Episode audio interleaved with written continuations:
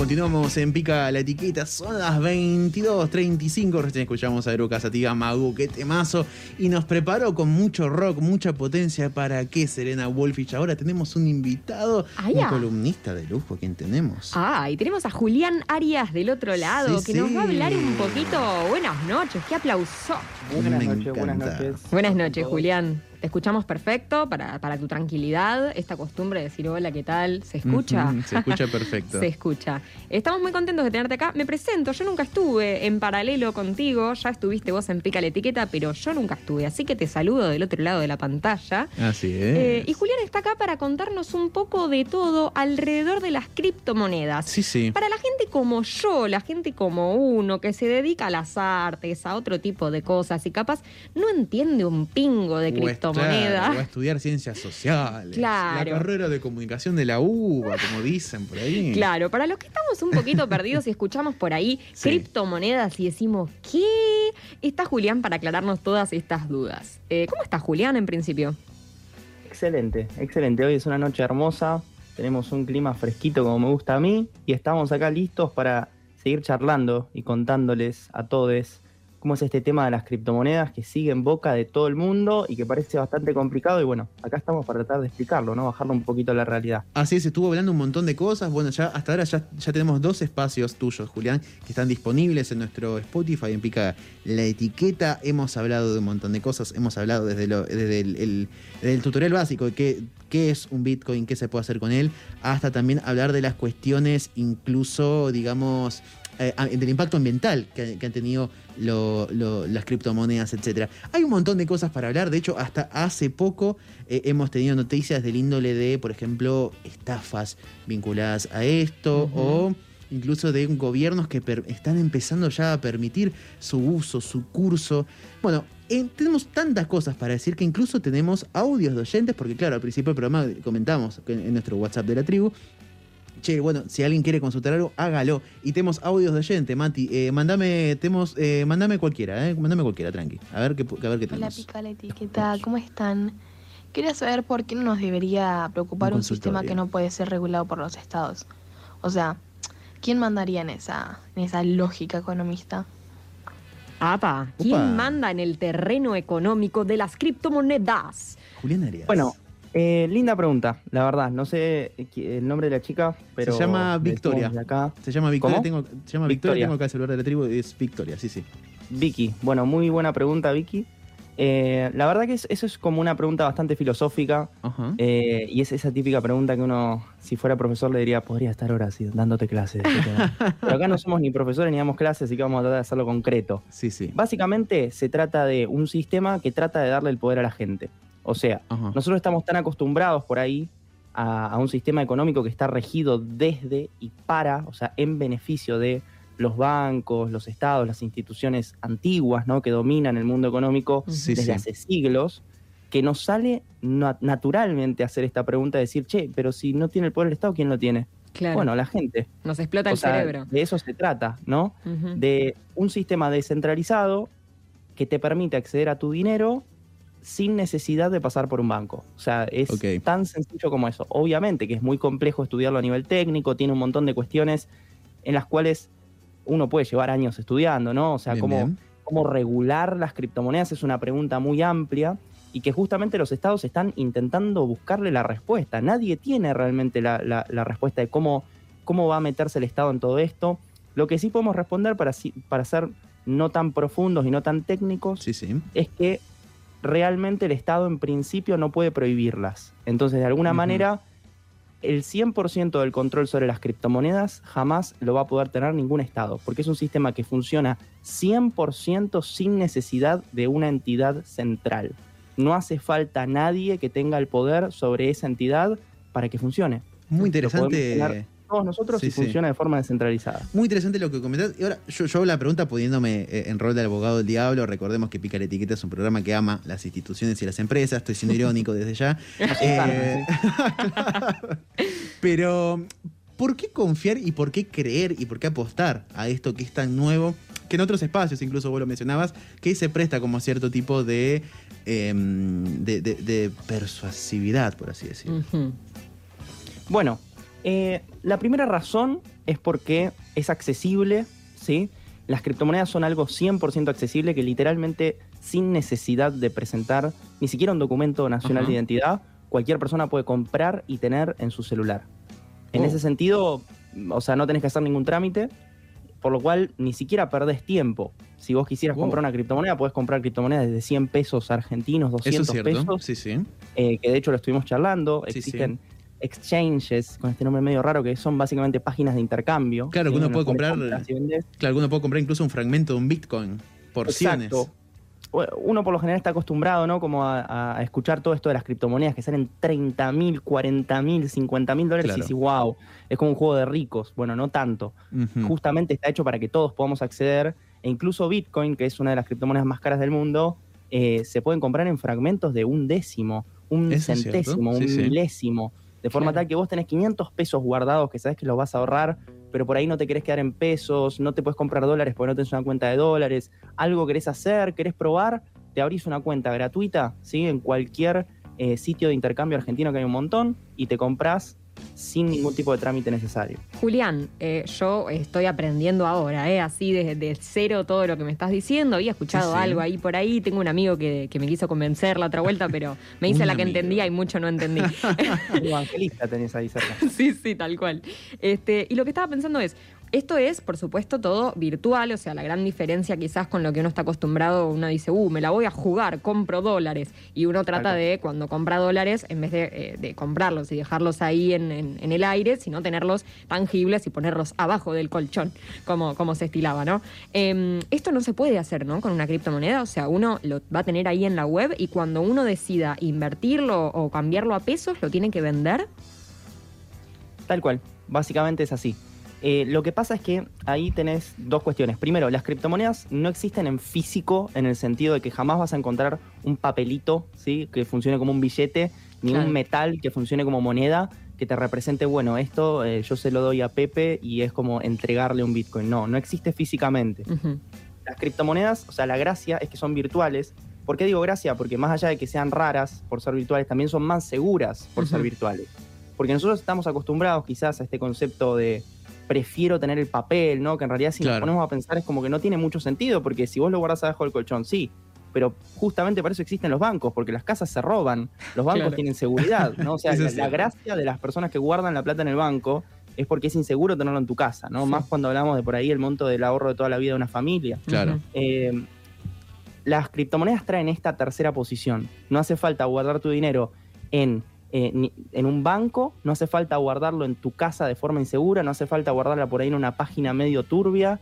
Bueno, las criptomonedas te permiten guardar valor, guarda- guardar dinero, ¿sí? Incluso existen criptomonedas estables cuyo valor no fluctúa, siempre vas a tener la misma cantidad de dinero, pero está virtualmente asegurada con criptografía, ¿sí? Por esto Mm. viene el nombre criptomoneda, que por ahí les va a sonar, viene del lado de la criptografía.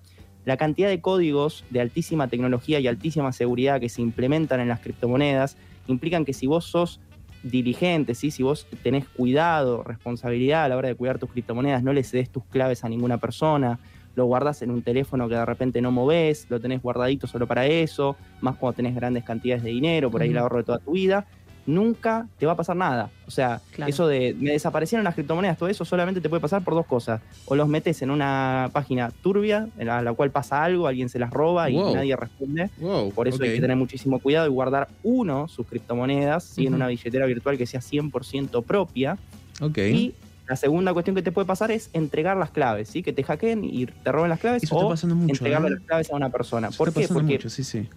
Para guardar las criptomonedas vos tenés que tener una cuenta en una billetera virtual. La billetera virtual funciona tal cual esto que estábamos diciendo.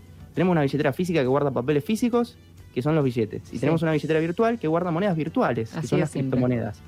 Las, las billeteras virtuales funcionan para ser 100% seguras y que nadie más que su dueño tenga acceso a ellas. Es una de las tecnologías más seguras que existen en el mundo, porque están tan encriptadas que es básicamente imposible de hackear. Claro. Muy bien. Tan es así que existe gente que se olvida sus propias claves de las billeteras y pierden el dinero para siempre, porque nadie Increíble. puede abrirlas, nadie, Sí. absolutamente Claro. nadie. Bueno. Necesitas sí o sí tus claves. Entonces anotate Entonces, vos ahí en tu seguro. casa Una que si- claro, si tenés claro. mala memoria tenés que anotar las claves en algún- hay gente Increíble. millonaria ¿no? Que tiene su billetera virtual con tanta cantidad de criptomonedas, que tiene un gran valor, no es mi caso, ojalá fuera el de alguno de nosotros, eh, que lo que hace es anotar sus claves, sí que es la clave de acceso a su billetera virtual, y esa clave son capaces algunos de guardarlos hasta en un banco, hasta en un lugar con alta seguridad, Ah. porque esas claves son el acceso a estos activos digitales, estas criptomonedas que por ahí tienen un gran valor. O sea, hay gente que literalmente es millonaria en criptomonedas, ¿no? Eh. Entonces, por eso es muy importante todo lo que es el tema de la custodia y, y guardarlos. Por eso es que es tan revolucionario esto, porque le permite a la gente acceder a una forma mucho más segura de guardar su dinero sin necesidad de acceder a los bancos. Increíble, bueno, se suma aquí al MIT, porque bueno, pica la etiqueta, tiene un MIT. Eh, Sabri Muñoz quería consultar algo que Sabri hace un rato estaba haciendo las etiquetas. A ver, Sabri. Así es, pero me sumé acá a la charla con Julián, así es, Sabrina te saluda. Y Julián, quería preguntarte entonces qué criptomonedas es la nueva economía, la economía del futuro. Eh, ¿Crees que es un largo camino el que queda por recorrer o igual ya se está recorriendo, se están dando grandes pasos hacia esta economía? Pero ¿crees que falta todavía por parte de la sociedad que pueda adecuarse, que pueda tomar esto, romper con algunas ideas arcaicas? ¿Qué, percibís? Bueno, como toda revolución, eh, tiene, una, tiene una parte del trayecto que es de golpe y una parte del trayecto que es muy progresiva. Eh, nada, no nos vamos a poner históricos, pero pasó con cualquier cambio histórico y sociológico y económico de la historia humana, el establecimiento de estados centralizados en el, el estado absoluto, el establecimiento de estados descentralizados con los fenómenos federales en Estados Unidos, en Latinoamérica, etcétera es como que siempre hay un golpe, ¿no? Un estallido que de repente todo el mundo habla de algo nuevo y después, bueno, che, pero ¿cómo implementamos esto de verdad? Y ahí Increíble. cuando la gente seria se queda y se pone a planear y baja a la tierra la data. Yo creo que estamos en esta segunda etapa. Eh, yo creo que el fenómeno de boom, qué loco, las criptomonedas existen, ya pasó, porque hoy en día eh, gran parte del mundo está enterado de que esto existe, más allá de que seguimos esforzándonos en la difusión, porque hay una gran cantidad, principalmente en países latinoamericanos como el nuestro, que todavía no está enterado, pero podríamos decir que el boom al menos está terminando. eh, y ahora está empezando el proceso de desarrollo intenso, ¿no? De decir, bueno, ok, tenemos una tecnología que te permite acceder a un dinero que nadie te puede robar, que nadie te puede sacar, que nadie te puede controlar, que no hace falta el banco y que puedes hacer mil cosas. Porque eso es también una de las cosas que quería hablar hoy. ¿Qué se puede hacer con las criptomonedas? Bueno, se puede hacer mucho más que solamente ahorrar y vender, ¿sí? Pero, Muy bien. ¿qué hacemos con esto? A ver. Bueno, ahora es cuando aparecen los grandes programadores, las grandes empresas y hasta los estados, tratando de desarrollar programas informáticos que utilicen esta tecnología para algo más.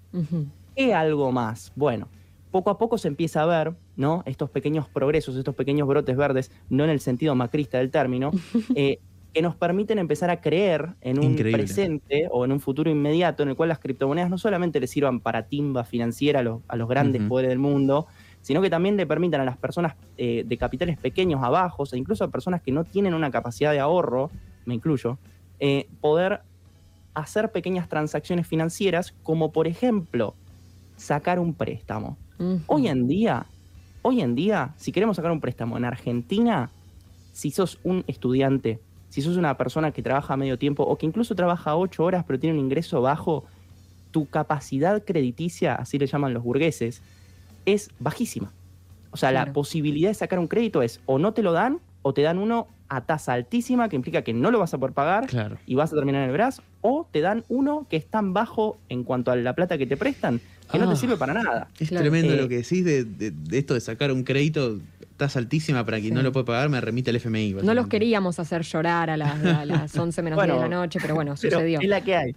Es la que hay, lamentablemente es la que hay. Juli, te quería hacer una pregunta, no yo, más bien Charlie, nuestro compañero Charlie Corbalán, eh, que nos la mandó acá a WhatsApp, así que paso a leerlo. Cito a Charlie.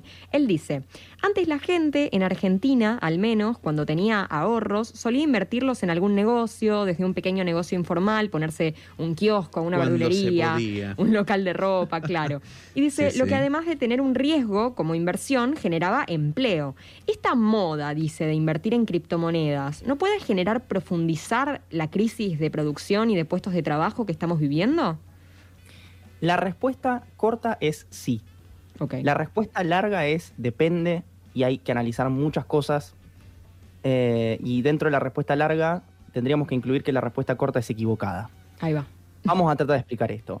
El 99% de las personas que no está informada en el tema te va a decir, sí, las criptomonedas como implican el acceso a servicios financieros, como dijimos recién, sacar un préstamo, comprar algo, guardar dinero, etcétera, sin un banco de por medio, si bien le está sacando poder a una élite tan amarrada a la estructura de nuestra sociedad, está bueno, pero por otro lado esa élite tenía algo colateralmente positivo que era que daba empleo. Los Claro. bancos dan empleo, eh, las financieras dan empleo, el Estado da empleo, Sí. eh, incluso el Ministerio de Economía de un Estado da empleo. Entonces, quitarle el poder a ciertas partes de las élites también tiene colateralmente el, el efecto negativo de quitarle empleo a ciertas personas porque no van a ser necesarios. ¿Cuál es el problema? Que no es todo lo que pasa.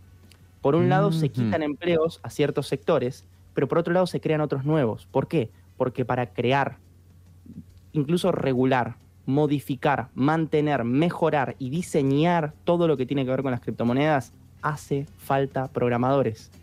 En la programación, hoy en día lo vemos como algo tan raro, Sí. pero tan, tan raro. Yo no sé programar, estoy en este mundo y no HTML, esas cosas. Sí, sí, sí. Es, como, es como raro realmente, y Sí. lo digo desde, desde primera persona, es como, wow, todo ese código, todas esas líneas, pero uno se pone a ver y realmente, primero que programar realmente no es difícil, yo estoy aprendiendo a poquito y la verdad que no es difícil, y segundo que tiene una lógica tan amplia que se puede aplicar a todo. Y hoy en día nosotros estamos acostumbrados a ver abogados normales que no tienen ni idea de la programación, estamos acostumbrados a ver economistas normales que no tienen ni idea de la programación, eh, a banqueros que no tienen ni idea de la programación, Claro. ¿Qué es lo que pasa?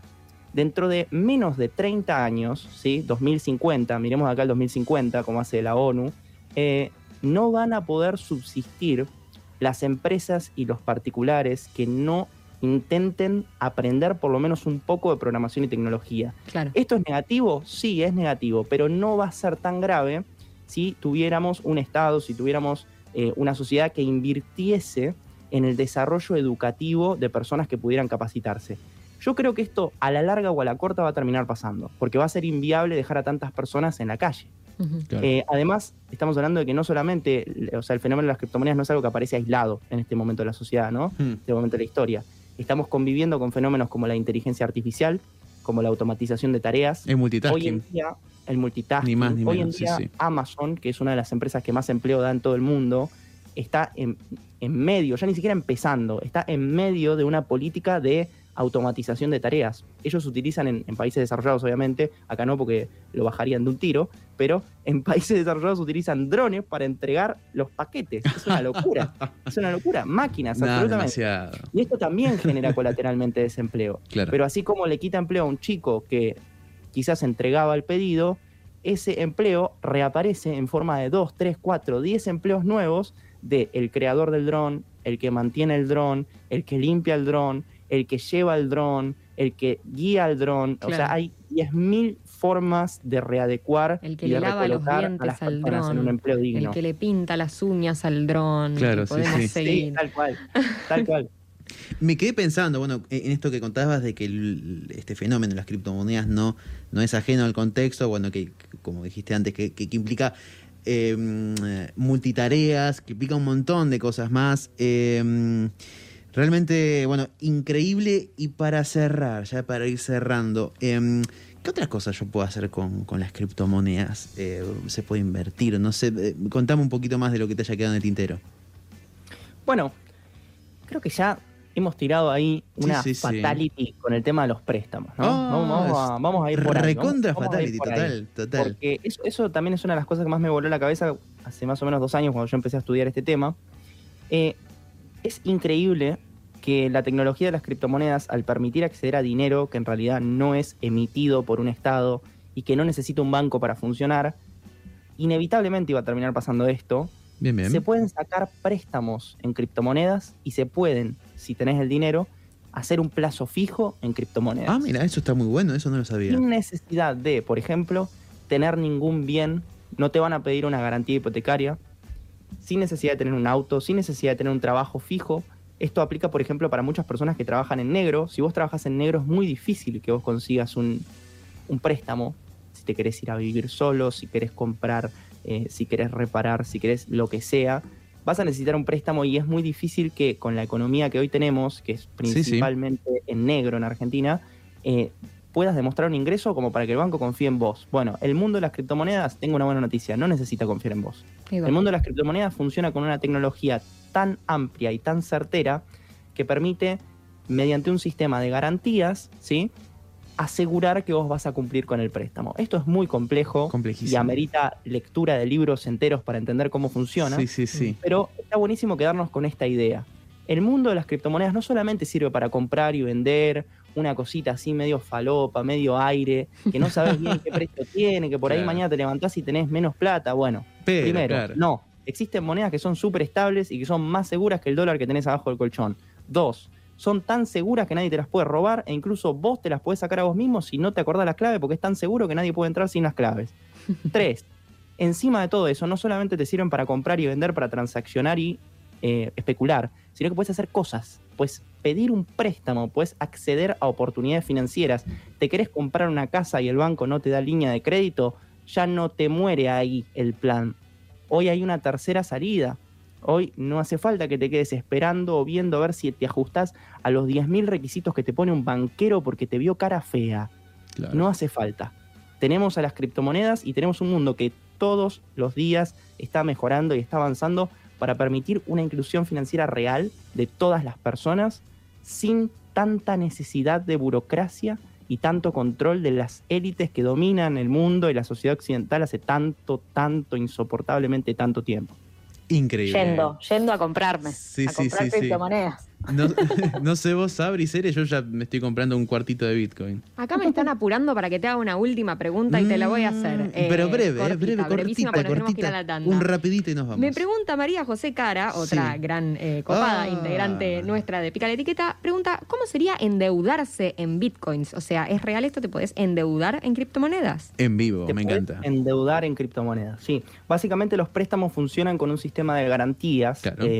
Depende muchísimo eh, cuál es el préstamo que vos pedís, porque una de las cosas, uno de los fenómenos que tiene esto de las criptomonedas es que como no hay un estado, un banco regulando todo, hay un montón de ofertas distintas, de distintos préstamos que funcionan de distintas formas. Claro, ella Pero, pregunta si nadie te en embarga, si se, si pueden Bueno, no embargar. no te van a embargar. No, no te Ah, van a embargar.